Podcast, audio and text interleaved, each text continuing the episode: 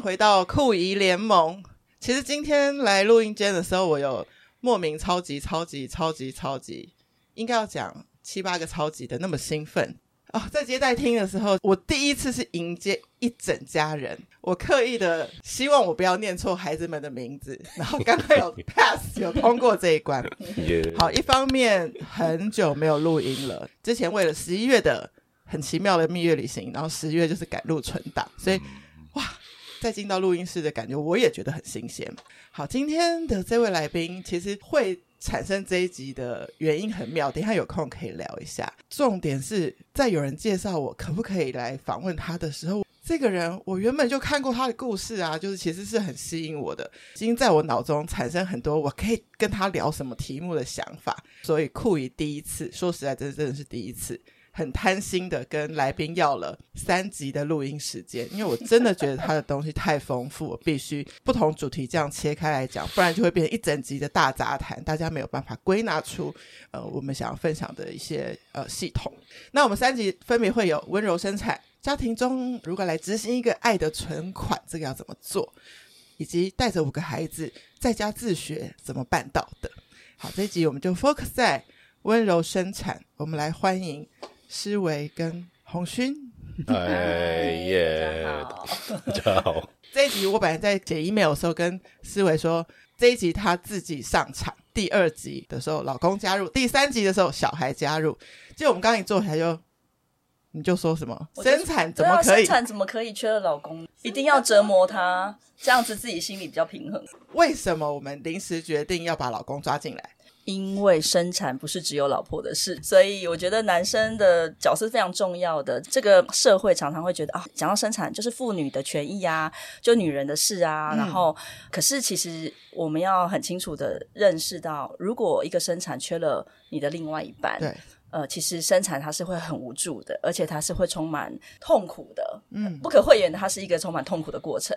嗯、但是如果有另外一半的支持，其实那个爱的荷尔蒙会让生产这件事情变得你一生最浪漫的事。哇！所以在生产那一刻的一切事情，就是放大感受。真的，你说的很精准，真的是放大感受。这、嗯、不管是。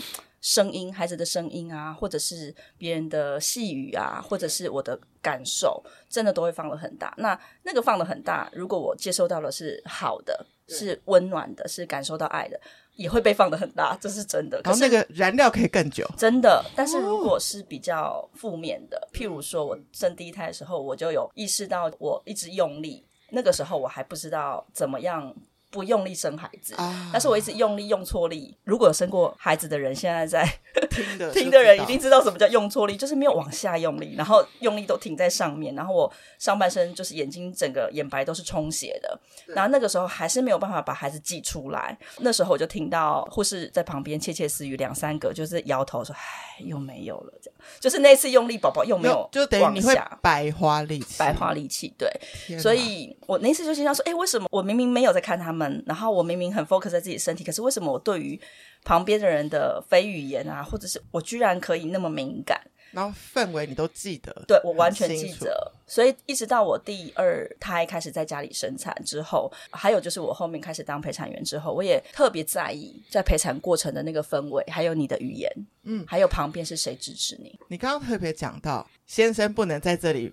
缺席，缺席，完全不行，缺席。我的身上他没有缺席过一次。哎，我跟你讲，我的访问里面曾经有一个来宾跟我说，他非常反对任何家庭称先生为神队友。哦，你你理解意思吗？他就说他不是一个，他不是我的队友，他跟我是在一起的啊。对。你也是这种感觉吗？嗯，但是我不会去放大说是队友这件事情。就是我我不是一个很意识形态的人，okay, okay. 但是我的确觉得我的先生不是帮我做家事，我的孩子也不是帮我做家事。我们本来就在同一艘船上，而、啊、不是你做就是我做，不是你划船就是我划船。是对，所以如果有人会比较在意这个主客的关系，也许他会很在意这个字词的使用。但对我来讲，生孩子本来就两个人的事情，因为当一个卵子受精的时候，就不是我一个人可以做到的事。那为什么生孩子？会是我一个人的事，只是他在你的对，只是我孕育出来，对对对对。那后来我们的确也发现，这个等一下也可以直接问我先生。我先生从头到尾陪着我把孩子生出来这件事情，后续跟孩子的互动是不会觉得是疏离的。OK，对。然后而且他更能够无缝接轨，更知道怎么 take care 这个宝宝。所以后续我觉得对我们的当父母的这段路其实是接得很顺。了解。嗯、那现在问先生，就是你们不会说是产房对不对？反正你在那个生产的过程中，哦、其实你又不能帮思维用力，那你要做什么？嗯、你的心理支持上做了什么事？好，技巧上就先不讲，因为其实，在做温柔生产的话，一定有很多很多要呃可以做的，譬如说呃舒缓或者是放松的方式。但是先生怎么样帮助？我觉得这是我们两个当然就是沟通。讲结论来讲，其实就是别人有别人的方式。嗯嗯嗯，对。那你夫妻两个人怎么样？你们沟通好就好。那我们当然有我们沟通的方式，或者我们有沟通完。所以我只能讲，他需要我。具体的，具体的，具体的，比如说在场，好，比如说，呃，这时候按摩，好，比较直接的是按摩，嗯、对，那后面可能会讲。但第二个，朋友说，可能在那时候他在放松的时候，可能他想要这时候想听音乐，这时候不想听音乐，对，嗯、这就是，是我忽然想这，很精细耶，对。或者是我忽然想吃咸酥鸡，他就要立刻帮我去解决这些事情，不管他几点，对不对？就是你对那已经好后面几台，但是有时候，比如说可能就只是他想要啊，我这时候想要任性一点，嗯啊，我这时候不想要见到其他人或者什么带走。对对对对对，对，所以呃，我觉得这就是每一组每一组，你可能假设你想经历这个的话，那务必就是夫妻两个沟通。那可能也是因为在这样的过程，无形之间吧，我觉得就像刚刚讲，哎，你可能你做的事情，假设有 match 到，有符合到他的需求，那当然就会是一个加分的效果。嗯，其实它是有科学根据的，就是说，你知道我们人体的生产这件事情，它其实需要一个荷尔蒙叫催产素，对，oxytocin 哦。催产素，哦、对，那什么时候人才会分泌催产素？愉悦和放松的时候。OK，那我们这个是十八岁以上可以听还是？可以，可以，都可以。就是当我当高潮的时候，人当嗯两个相爱的人就是在进行相爱的事，高潮的时候，女生会大量分泌催产素。Oh, okay. 还有包括另外一件事，你有没有发现有些哺乳中的妈妈睡觉的时候晚上会分泌会溢奶嘛？哦，对，那也是因为你放松了，所以你催产素大量的分泌。所以你只要知道这个逻辑，你就知道怎么样帮助一个妈妈可以产程顺利。就是你要让她放松和愉悦，嗯嗯、所以不是说一直做某些动作，也许这个对这个。产妇有用，有用，可是对那个那个就无法放松，所以有的可能需要睡觉，需要听音乐，有的需要看到孩子，有的不能看到孩子。嗯，所以这个真的就是每一对都不同。那只要你知道什么是他需要的，那个时候可以激发催产素，就应该要去做。那就是为什么刚刚红勋是说先沟通，对，就是沟通出你的需要。而且我这中间听到一个可能性，就是你是。六个孩子都是用同样温柔生产的方式，所以是是有一个进化论的。对对，有进化论，到后面都还有吃冰块。我的另外闺蜜很好笑，就是她陪了我好几胎。对，然后我我生最后一胎的时候，那天时候是夏天，嗯，然后我就说我想吃咸酥鸡，所以所以最后一胎不是夏天啊，最后一天是冬天。哎，冬天吗？最后一天是冬天，所以我是哦，所以对不起，所以我是生立哲的时候。我生我生第五胎，生太多了。生第五胎的时候，那时候是夏天，然后我就很想要喝冰水、冰块水，然后还有吃咸酥鸡。所以来来探访我的其中一个朋友，他就带了咸酥鸡来。但我很想喝冰块水。那那那时候我人呢已经在大痛了，就是大概再过一阵子，大概再过十几分钟，宝宝就会出来的那一种。那那时候我已经控制的很好了，对，所以我就蹲在水池里，嗯，然后呢，我就说给我冰水，然后我的闺蜜就立刻说冰水来了。啤酒哪一个？这太了解你的人了。但其实我是不爱喝啤酒，但是很有趣。然后我老公又说啤酒我要，真的太可爱了。我吃咸酥鸡。所以有些东西是你事前，比如说你生完第四胎，可能在讲第五胎的时候，你就可以先沟通说，因为上次怎么样，所以我第五胎想要怎么样。但有没有需求是真的第五胎？通常要生的时候，通常是产程当下我才会说出我的 request。那就像他有时候那一胎想吃辣的，有时候那一胎不想吃，所以在家里生就很方便。我们就后来很爱在家里生，因为在家里什么都有嘛，不像在医院你什么买都不方便。所以目前思维许的愿，你都还可以达成。因为我的愿望也不大啊，许愿跟这个好像不太一样。这个我们第四个议题来讨论。有时候你会说，我想亲亲一下，我想抱抱一下，我想摸一摸我的背。对对啊，那个过程。因为我我看到的当然是就是那个谁来晚餐有拍到的这一次，最后红勋还 cue 所有的孩子们唱了生日快乐，生日快乐，这个我真的印象太深刻了。每一个小孩出生那天就是他的生日，其实我们常常没有意识到，会以为是一岁，对不对？以后会一岁。这个文化和传统是我们从第一个孩子就就做了。对，那个时候是我做第一胎的产前计划是最认真的，所以那时候我就其中有一个设备是蜡烛。对，然后那时候因为我第一胎真的生的没有很顺利，我那第一胎是在诊所进行温柔生产。那时候我真的因为没有生过，也不知道路有多长，所以。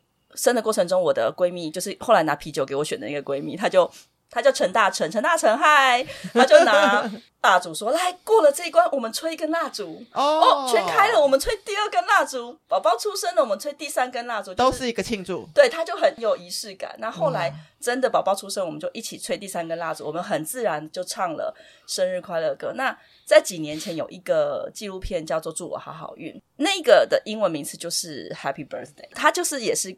跟你 catch 到的感动一样，他就觉得这个东西让人很感动。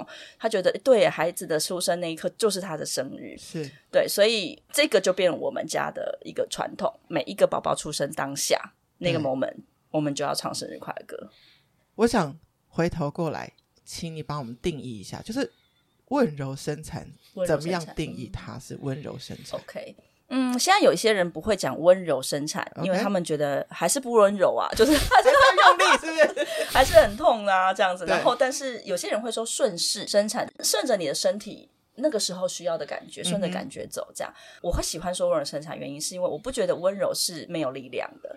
嗯，对，okay. 生产它是一件既温柔又有力量的事情。嗯、那你刚刚有提到说，哦，它也是要用力，可是说实在的，还真的不用用力，真的不用。你知道？好了，就是生产这件事情，对不对？生产这件事情，它不用用力。我的意思是说，其实我们子宫每一次的宫缩，它的力道就足以把宝宝送出来。其实我们的力量都不是必要的，我们就算不用力哦.这个宝宝也可以生出来。你有没有听过有些植物人她怀孕.她也可以生得出宝宝？那为什么？哦，oh，对，但是。因为它的宫缩的力量就足以把宝宝推送出来。那为什么医院要叫你用力？其实是台湾的医院百分之九十九点九都习惯用这个方式。原因是因为那样子他们可能会觉得会加速。那的确会有一点点加速，嗯、但是我们其实临床有很多资料显示，那个加速其实没有办法真的让这个宝宝快多少。但有可能还造成紧张感，对吗？对，紧张感，还有再来就是你会精疲力尽，嗯。对，因为你你看你后面就是用力用，大家如果在吃饭的话不要介意，就是有点像我们 便秘嘛。然后如果大便又很硬，我硬用力，我是不是就会流血？对，其实阴道也是一样一样的。对，所以你一定会有撕裂伤。但是我生六胎，我们除了第一胎在医院那一次，对，后面没有剪会阴，也没有任何撕裂伤。那温柔生产讲起来，就是其实他要生比较久。其实不是，也不会，不是，他只是，哦、对，他其实并没有生的比较久，对，对，而且很多像我们去参加一些 conference，还有一些 workshop，其实已经很多临床的数据显示，有正确助产知识的、嗯、呃 helper 在旁边的状况下，其实宝宝产程更顺利，就是顺势生产，之所以叫顺势生产，就是当这个流，你的身体这个流是这样的时候，你就去顺应宝宝，这个时候可能是需要你转个身。可能是需要你立起来，可能是需要你蹲着，或者是怎么样。但是在医院生，你想想看，有什么姿势？就只有躺着。躺着。那你会躺着大便吗？不，除非你是 newborn baby。没有这个训练的时候，你都觉得躺着好难。你根本不可能用，对，你一定要用力，因为你躺着，你就一定要外力嘛。对。对。可是。你如果蹲着，是不是地心引力就会把你、嗯、对？然后你很自然的感觉，一个健康的人不会躺着大便。那你一样的，嗯、你也不会躺着生宝宝。嗯、你看过大象躺着生宝宝吗？你看到马儿，它都是站着摇摇屁股跪着，yes，我都我们都是这样生，因为那个比较符合人体工学，没错，它可以让大自然的这一些法则。帮助你很顺利的把宝宝生出来，除非你很少部分、很少部分，譬如说是一些病理性的原因，譬如说你可能是骨盆的空间，或者是你真的是有骨盆受伤过，你真的某些部分调整不过来，嗯、也许我们需要一点帮忙，比如说吸引啊或什么。但是现在我们台湾的医疗生产已经医疗化到一个程度，是我先假设你生不出来，所以我先给你，你要不要打无痛？因为我假设你不会忍，假设你会很痛苦，无法放松，所以一定生不出来。那我们干嘛？走那一招呢？对，好，然后呢？因为你打了无痛，你感觉不到那个收缩，你可能有些人不太会用力，或者是有的人打了无痛，他明明没抓好，他宫缩起不来，嗯，那我就给你打催生。对，但是医疗的催生，它只是人工的催产素，它不是人体真正自然的催产素，所以它只是让子宫加速宫缩，嗯、它不是真的让你全身放松和子宫颈变软，所以它不是真的身体的天然的最好。OK，对，所以呢，它因为加速子宫宫缩，它就可能会让胎盘提早剥离。嗯。有这个风险，所以其实他在打试打之前，你都要签同意书的。只是你那个时候不会有心情看这些，你就不要痛就好了。对，嗯、你就哦痛快一点结束就好，赶快生出来，好像就没事。但是你知道吗？打过人工催产素就是催生的人，其实都知道，你一定就胎前婴要绑着。为什么？嗯、因为万一胎盘早期剥离，宝宝就死了，所以它是有风险的。险的对，那只是有没有遇到，嗯，还有几率的问题，所以。它是有风险的，但是因为大部分人都习惯，会觉得这好像是一个正常的流程。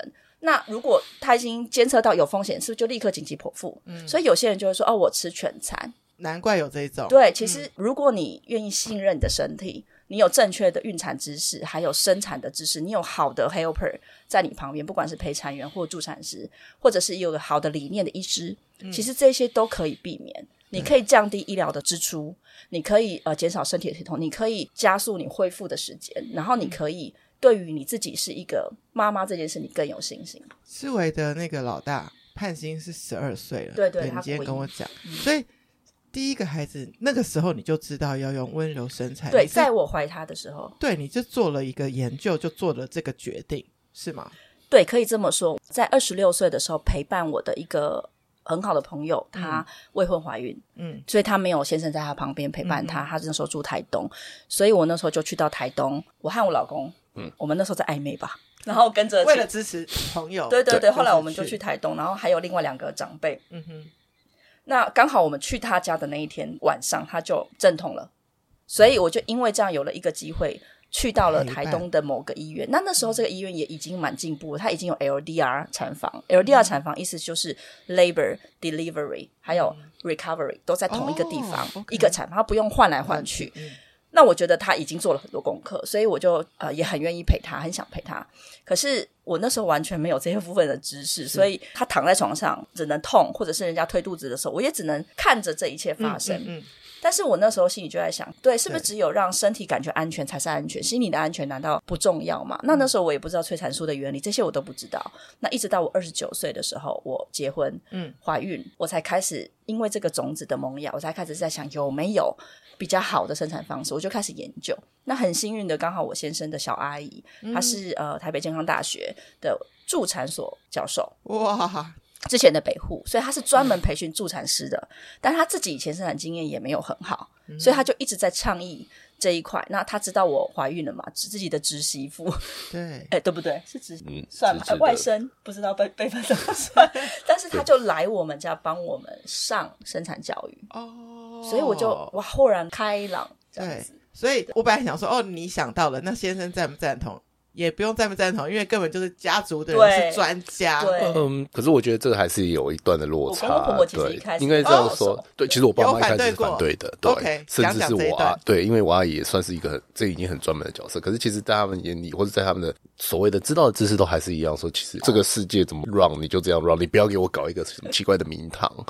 我觉得这个沟通当然不是只有夫妻之间，可能你跟家人，他们是长辈，他们他会用这样的，我吃的盐比你吃的米多的这一块，跟你在做一些些抗衡，也不能讲抗衡了，就是在对对劝说的时候，我觉得你可能就是在做这一块要整个的沟通啦。当然好的是，我觉得其实也因为这样子，我觉得我才会有参与，要不然就像刚刚说的，其实一开始做这些研究 study 都是他，因为他那时候这样提的时候，我就说我觉得安全最重要，就是大部分男生真的都是这样，对，所以要安全。其他都可以。对，那所以后面也是，假如说有遇到一些些夫妻，他们可能真的不知道怎么样跟先生或者跟婆家娘家沟通中，我觉得这也是一样，我会跟用这样的角度跟他说，其实我也是这样想安全。可是其实当你知道这个是安全的时候，嗯、那你们才有办法再做进一步的这个沟通。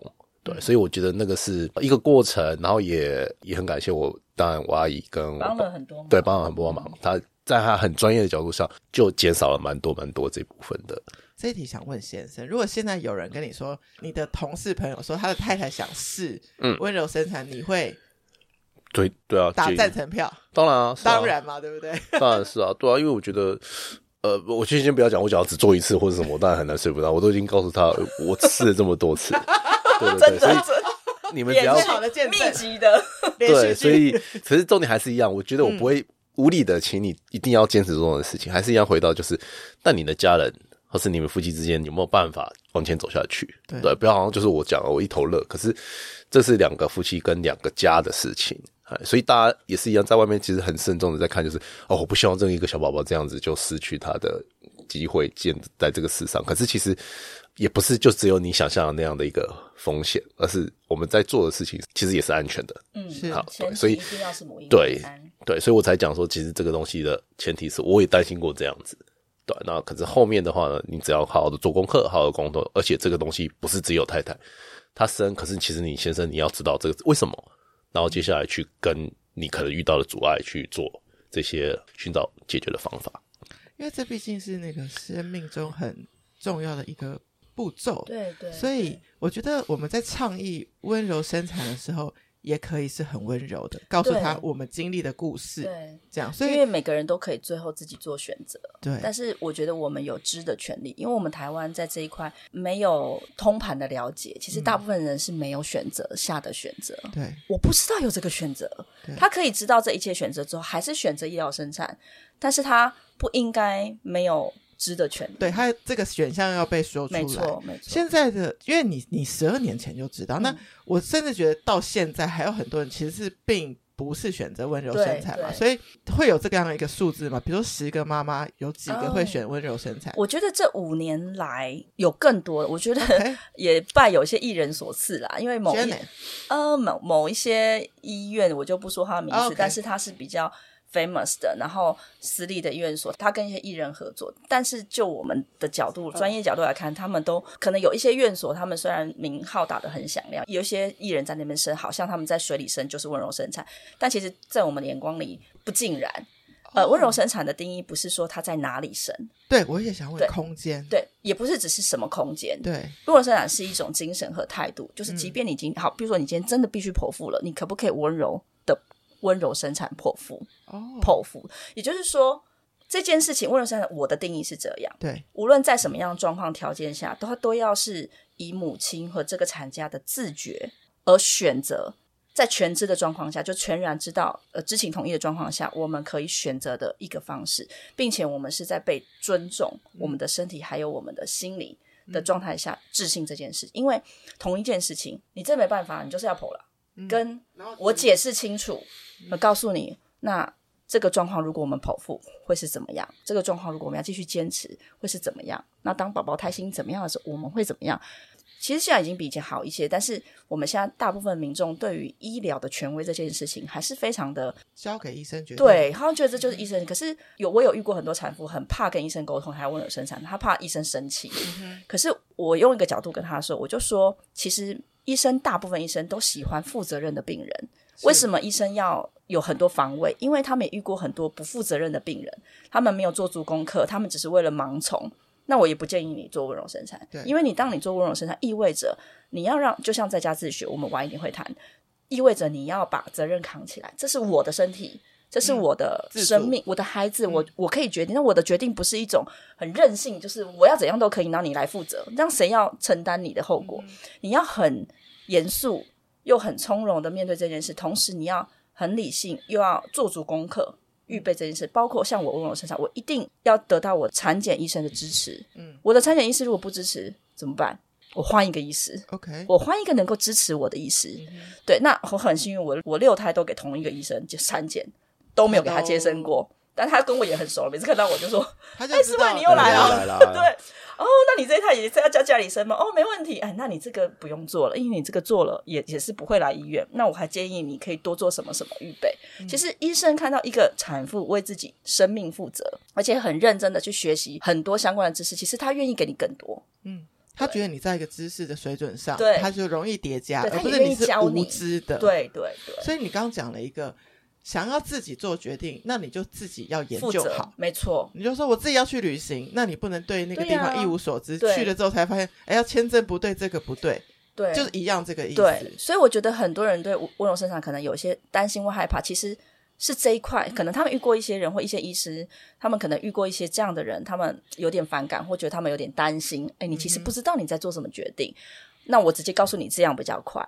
我觉得我也想要鼓励想要温柔生产的人，其实你应该要做更多的功课，对，然后你应该去找相关有经验的人咨询。譬如说，有很多助产师，台湾虽然现在在做温柔生产、居家生产助产师其实不多，很珍贵，但是一定可以找得到可以咨询的人，对，然后可以问呃有经验的产家。对对，然后你自己最后还是要一个你做自己的决定。同时，我也觉得你这件事不是你一个人的事，就像生产，我很坚持不是一个人的事。所以你在做这件事情，如果你的伙伴、你的家人有疑虑，甚至你的父母有疑虑，你应该要做的事情是跟他们沟通，沟通，而不是一物一意孤行的。万一真的怎么了？也许不是因为温柔生产这个选择造成的伤害，他们可能就会因为这样觉得，你看是因为这个原因，所以你才。所以我们要很负责任的做。沟通还有教育，所以为什么我做产前教育做的很殷勤？我的每个产家一定要上产前教育，嗯、原因是因为沟通才能有力量。然后有很多有些产家，他们甚至把爸爸妈妈带来上课。然后说我的产妇就带爸爸妈妈来上课，除了先生当然一定要来，然后带他的兄弟姐妹，带他的爸爸妈妈来上课。他说我需要我的父母知道。然后有很多父母原本有很多的迷失或者误解，我们上完课之后，我都让他们问问题。上完之后，他们就说。我终于知道，原来不是危险的。嗯、我是说，从来不是啊。我想到一个，就是温柔生产。大家现在如果想要做这件事情，他们的管道还是可以找到像你这样子。嗯，像我主要我就是在医院。的陪产员，为.为什么？因为我后来发现台湾有很多人还是不一定能够接受居家生产。那其实我也不能够单独接居家生产，因为我并不是助产师。嗯、对，所以助产师的话，我很建议有可以找得到。台湾有很多很棒、很认真耕耘的助产师。呃，如果大家想问的话，我也可以给大家名单。那我的部分，我是陪产员。陪产员在国外，他的名字叫 Doula。D O U L A，Okay. 那 Doula 呢？它就不是一个说哦，它是护理学院毕业的，或者它是有有一个什么国考的一个证照，不是。我们可以这样子去理解它，就像健身教练，嗯、或是他是你的一个健康管理顾问。那陪产员比较像是你的生产教练，教练对，嗯、或者是一个登山的向导。他走过那个路，他对那个路很熟悉，对，他不陌生，他知道你会经历什么，他是一个过来人。所以当初我的助产师培训我当 Doula，嗯、那在国外 Doula 呢，他没有说你一定要这个科系相关的，关的你甚至不一定要是女生。啊，不一定也要自己生产我，都不一定。对，在国外也是，他们就是走的很前面。那在台湾呢？那个时候，呃，我的助产是鼓励我，他就台湾很少人只有 Doula，然后他的意思是说，他想要好好的 focus 在教育训练，还有居家生产这一块，做 Doula 不能做的事。嗯，那他想要培训有一些人去做，对，他想要有人开始起来做 Doula，、嗯、而且第一沟通能力要好，他要教育的热忱，嗯、他要服务的热忱。那因为他认识我很久，所以他说：“哎、欸，你生那么多年，生的很好，而且你有这部分特质，你要不要来接受训练？”所以，我一开始是被我的助产师万美丽助产师训练起来的。你是生到第几个开始去受这个训？哦，我是生到第三个，然后因为我第三个孩子去世，哦、那时候全天下都想要。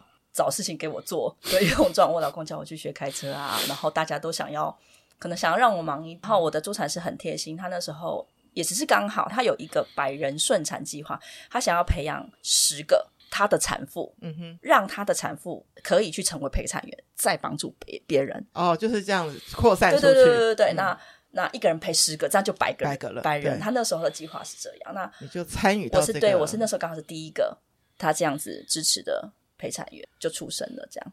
所以，如果大家想要就是用温柔生产的方式，就是你刚刚讲，它其实是一个精神，并不限受限于空间。但是，对呀，真实在温柔生产，现在大家的选项有医疗院所，嗯，在家，家对，就大概这两个系统。对，如果在欧美的话，可能有一个 birth center，它你有生产中心，像月子中心，生孩子的对，像月子中心这样，但是它是专门生孩子的。OK，所以它有 doula，它有 midwife 在那边。那你好像去住房一个这个啊？对对，可是这跟我们健保体制、生育率跟健保都对，跟我们的生育率、健保体制，啊、还有我们对医疗的观念，还有很长一道路要走。我我现在回过到刚刚思维讲的一个东西，就也让大家观念清楚一下，就是说不要看到影片上是水中生，就等于温柔生产，这个可以再帮我们解释一下。我举个例，温柔生产呢，它可以在床上生，嗯。可是他可以自己想用什么姿势就用什么姿势。你知道我配合的，我一开始其实是什么医疗院所都去，只要我的产家他选择生的那个医疗院所我就去。这附近的那个大医院我也去过，哦、所以就是他是在这里做产检的，然后他们就可以找你去这家医院。有很多大家耳熟能详大医院，我也我也试过。有一些小诊所我也试过，有些自己说自己可以做温柔生产的地方我也试过，但是后来我实在有点受创。就受受创的意思是发现理想跟现实差距真的太大。譬如说，他明明就已经快要生了，他还是要填让他填一堆 paper，嗯哼，然后或者是说你怎么可以那么晚才来？你怎么能、oh. 那么晚才来？我们来不及做这些程序，或者是原本沟通生产计划书已经写了 N 遍，是一对外国夫妇，他们用了英文，我还帮他们翻译，然后沟通了很久，已经告诉他们我不剪会阴了。在但是在那一刻，他还是剪刀拿了就要剪下去，我还叫他停住，他还说对吼，他们不剪会阴，可是下一秒他又剪下去，就在附近的这家医院，所以我当下那个泪就流下来。他他就说了一句话，他是一个名医哦，他就说我没有看过不剪也不裂的，可是我。就在他面前，啊、而且我自己本身就是，就是啊，所以我当下就觉得哇，你知道他是好意，可是你也觉得哇，这个专业怎么瞬间变成无知？其实妇产专业，它真的是一个很，而且台湾妇产科医生真的很辛苦。可是我觉得我们台湾没有好好爱惜我们的妇产科的医生，嗯、我们让他去医病，又让他去接生。哦，其实他很辛苦，应该分开。对，在国外有很好的体制是分开的，就是他是住院有很多助产师，对，所以只要他是低风险的妊娠，基本上你不用来找医生，嗯、除非你高风险，因为医生就是医病嘛。对，他是在后端比较后面的要处理医疗的措施，那在前端生产其实是一个生理行为，它不是生病，嗯，所以他应该要先大部分是可以让助产师可以处理的。而且助产师比较知道怎么生小孩。你刚刚讲了一个温柔生产的，我觉得一个很大的关键。你觉得是在这整个呃从阵痛吗？就是这整个期间，其实是是不断的要跟产妇保持同步的沟通，因为她的身体一直在变化。对，对对。那她现在愿不愿意这样？愿不愿意那样？没错，没错。那我就不觉得有一个医生会这样在你旁边陪你那么久，不可能。不可能。所以这个系统上就是冲突。对，所以一开始我在当陪产员的时候，其实。我的助助产师鼓励我出来做陪产的时候，我其实老实说，我那时候很怀疑，谁要请陪产员？在台湾健保那么便宜的状况，谁要请？不能住院，你要花更多的钱，你才能买到你这个服务。后来我才发现，还真的有这个需求，因为就像你讲的那个一对一贴身的服务，嗯、还有跟着你同时在往前走，跟着你，我觉得变化很大、欸。完全，你知道你在难过的时候，你在心理、生理急剧变化的过程。你在摇摆不定的，有人跟你讨论。嗯，那我自己接案，我我不知道其他陪产员或助产师是怎么样，有的人可能要签契约，但我一直都是坚持不要签契约。嗯，为什么？因为我一直跟我的产妇说，你一直到生产的前一刻，你应该都要可以改变你的计划。懂。所以我跟你签契约什么意思？就是你你讲过喽，对，不能改哦，我没收你的保证金，意思是什么？那就违反了我想要帮助你女人成为。一个自主的母亲的这件事情，他就说：“那我要怎么样？我要先付定金给你吗？万一你的日子怎么样？我就是跟他讲说，我绝对不会反悔，这是一个信任关系。嗯、但是万一我到时候车祸了，对我生病了，我中 COVID 了，我的孩子有不可抗力，我必须，我一定会找一个我的 second support 来帮助我。那我一定会让你知道，他也是一个我很信任信任的伙伴，他也是陪产员。对。”或者是我直接找助产师帮助你，这些事情我会负责。对，所以他知道我出去的时候，我有一个一个团队，一个联盟。嗯，对。虽然我们不是真的有一个什么组织，但是我们彼此都有这个默契。我可以在你背后，你可以在我背后。对。所以一直到最后一刻，他都是可以改变的。对。那如果现在有人他就是怀孕了，然后他的正常的程序去产检了，但他如果是想要温柔生产，他可以跟。诊所说：“我想要问算，请帮我介绍陪产。呃，大部分的没有，大部分的医疗院所不会这么做，因为陪产员他就不是一个体制内的东西。OK，再来就是要看这个医生他支不支持温柔生产。对，如果你去找一个不支持温柔生产医生，他就跟他 mention 啊，我说那很危险，不要。所以前提是你要问对人嘛。对，那如果你去找到愿意支持温柔生产的医生，刚好这个医生他有认识的陪产也可以。像我之前常常合作的一个医院。”合作，所谓合作，并不是因为我们有互惠，没完全没有，单纯是因为我有在那边陪过产，然后他们觉得那个合作关系让他们很轻省，是他们很信任，也觉得我们的医疗伦理很清楚、很专业，他们喜欢跟我合作。他觉得产妇找我来，他们很放心。所以当有人问说我，我可不可以温柔生产的时候，他说：“哎，你可以去找谁或谁，嗯嗯、你可以自己选择。对”会有这样的状况，但是你是不太可能在一般大医院。所以，如果大家有想要温柔生产。不是说你可以去诊所问医生，嗯，不行，你要先自己做功课，找到对的对人去对。对，你可以现在你其实是可以去找到助产师，是有一些独立职业或者是挂在助产所的职业登记下的助产师，嗯，你可以问他们。那你也可以问他们，如果你不是需要到在家里生，你也可以问他，你有没有推荐的陪产员？嗯哼，对，那我到医院来。对，那 Facebook 上面也有温柔生产相关的社群，嗯，你应该也可以问到一些呃曾经有经验的家庭，但是。我没有参加过任何社群，所以我其实是很多后来是很多人他们说啊，我在这个社群有人推荐你。哇！我不参加社群是因为我不喜欢我的生活太多不同的人，太多人的建议和声音是这样子。总不可能就是你已经要。管这么多孩子，对啊，要去回这么多平台的回复，对，因为我真的也是一个觉得不回答别人会没礼貌的人，okay. 所以我其实刻意不参加太多的群组和社群，但是我知道有这样的社群，那我也知道蛮多的妈妈是在那里得到帮助的。对，嗯、就是水中生，嗯，它可以不是温柔生产的那个逻辑是什么？我如果在水里生，对，但是我教你拼命用力哦，这 就，就不是温柔生产。我教你水里生，我教你只能躺着，就是躺卧着，就是躺在你先生后面生，对，那也不是嘛。是我叫你在水中生，但是嗯，就你听我的指令来用力。也不对，那只是一个场所的不同。有一些医院是这样做的。对，对但是你刚刚说温柔生产是一个他的一个信念，就是我一直跟产妇保持沟通，知道她现在身体对最新的状态，然后 empower 他，你是一直不断跟他 confirm 说你现在状况怎么样？你现在是不是有觉得很想大便的感觉？对，哦，你觉得你下面有一个好像快要裂开的感觉吗？嗯，哦，那这时候你要呼吸，我陪你呼吸。你现在感觉怎么样？你想不想摸摸看宝宝？你有没有摸到头发？其实他的自觉是最重要的。对，老实说，没有陪产员，他们也生得出来。是，但是陪产员的所在最大的一个部分是告诉他你是可以的。但还有一个点，就是也许有些产妇的沟通或是觉知，嗯、他可能第一次可能不是这么清楚。但是我发现你刚刚讲的那些引导，可以帮助他可以回答你。对，我一定会问的很 specific，对，对不对？哦，这个这个就是那个功力的差别所在。那个功力就来自于你的经验，是对，所以你其实也真的是你是一个生产过用这样的方式生产过的人，真的也最能够感受到你的产妇。你会知道他在这个时候在讲好酸是什么意思，嗯，你知道他知道是这时候不想跟你讲，连看都不想看她老公，为什么？我有些产妇就是会在阵痛的时候一直瞪她老公的，对，也会啊。然后有个产妇也很可爱，到最后他们生出来的时候，我就说你必须跟老公道歉。他刚刚真的很命，对，我就说，对，我就说，其实他真的很想帮忙，嗯、对他很难过，然后老公就泪眼汪汪，哦，他被懂得了，对，就是其实我，所以你这整个过程，你还不止照顾孕妇，大部分我跟你讲，其实陪产员的本身呢，看起来是照顾妈妈，但其实很多时候我是去安慰老公的，因为老实说，老公很想要做一些事，但常常做不对，然后在 当下没有办法给他该有的那个力道。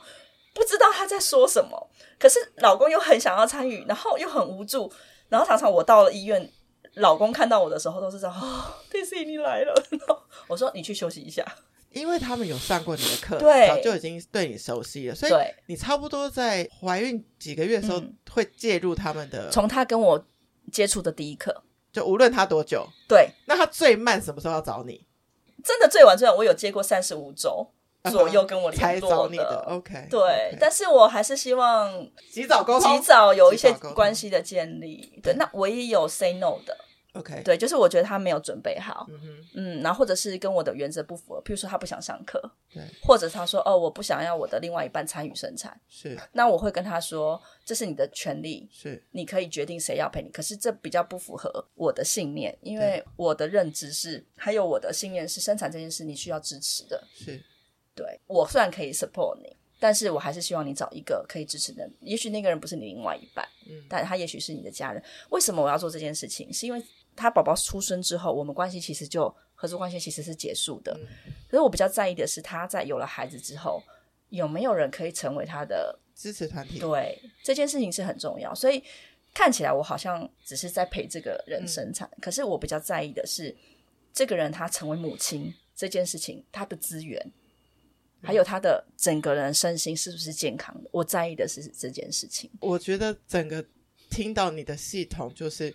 你不是只管他身体怎么了，其实你很管他的心理怎么了，因为其实蛮多时候心理怎么了影响他身体能不能做出没错没错这个你要他做的动作，而且事实上的确也是如此。对，因为心理影响生理是绝对的。我有好几个产妇，他们很紧张，譬如说他们做了很多功课，然后他们待产过程中就拼命做运动，有时候我就看着他产程没有进展，我后来就跟他说。